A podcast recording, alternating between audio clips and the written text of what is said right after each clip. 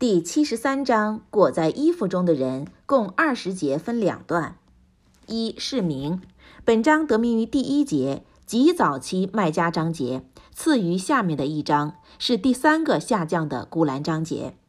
二是义，一裹在衣服中的人是指穆圣，算了拉华雷和萨拉姆。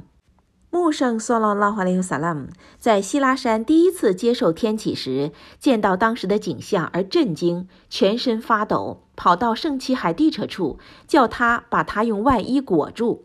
以后每逢这种情况都是如此。二，穿上衣服，把身体裹在外衣中，通常是礼拜前的准备工作。本章开始即命令穆圣算了拉华雷和萨拉姆。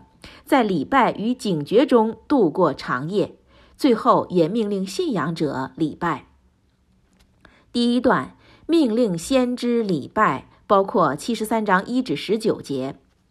本段命令穆圣算了拉华雷和萨拉姆在夜间警醒礼拜，因为夜深人静、心境空明，最能得到礼拜的好处。同时，也叫先知对一切诽谤闲言忍耐。以下是正文：奉大仁大慈安拉尊名，你穆圣，这裹在衣服中的人呐，你要在长夜中以礼拜保持警醒，除了少许的时间，那是他的一半或者稍微少一点儿，或是稍微多一点儿，并且要平心静气，不徐不急的诵读古兰。不久，我就会降给你有分量的话。的确，夜间不眠是意识最敏锐、最能够领悟和言语最清醒的时间，指言语最正确的时间。的确，你在白天有冗长的日常工作，所以你要纪念你的主的尊名，并全心全意献身给他。他是东方和西方的主，除他之外无神。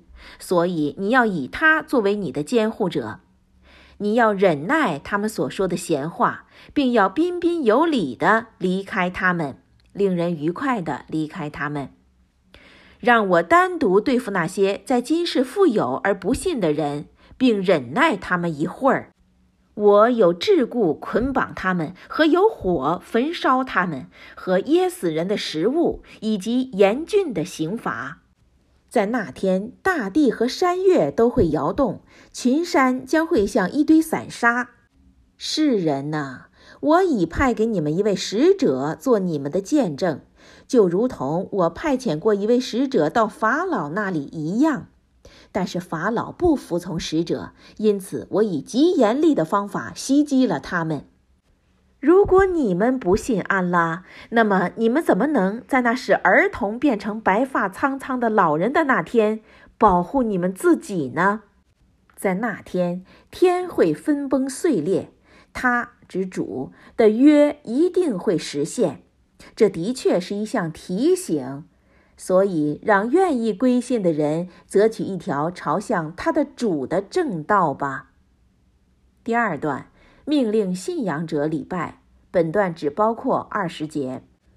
本段除了命穆斯林礼拜之外，并叫穆斯林诵天经、纳天课。以下是正文：你的主知道你如何彻夜警醒礼拜，差不多三分之二的夜，或者有时是半夜，或者是三分之一个夜。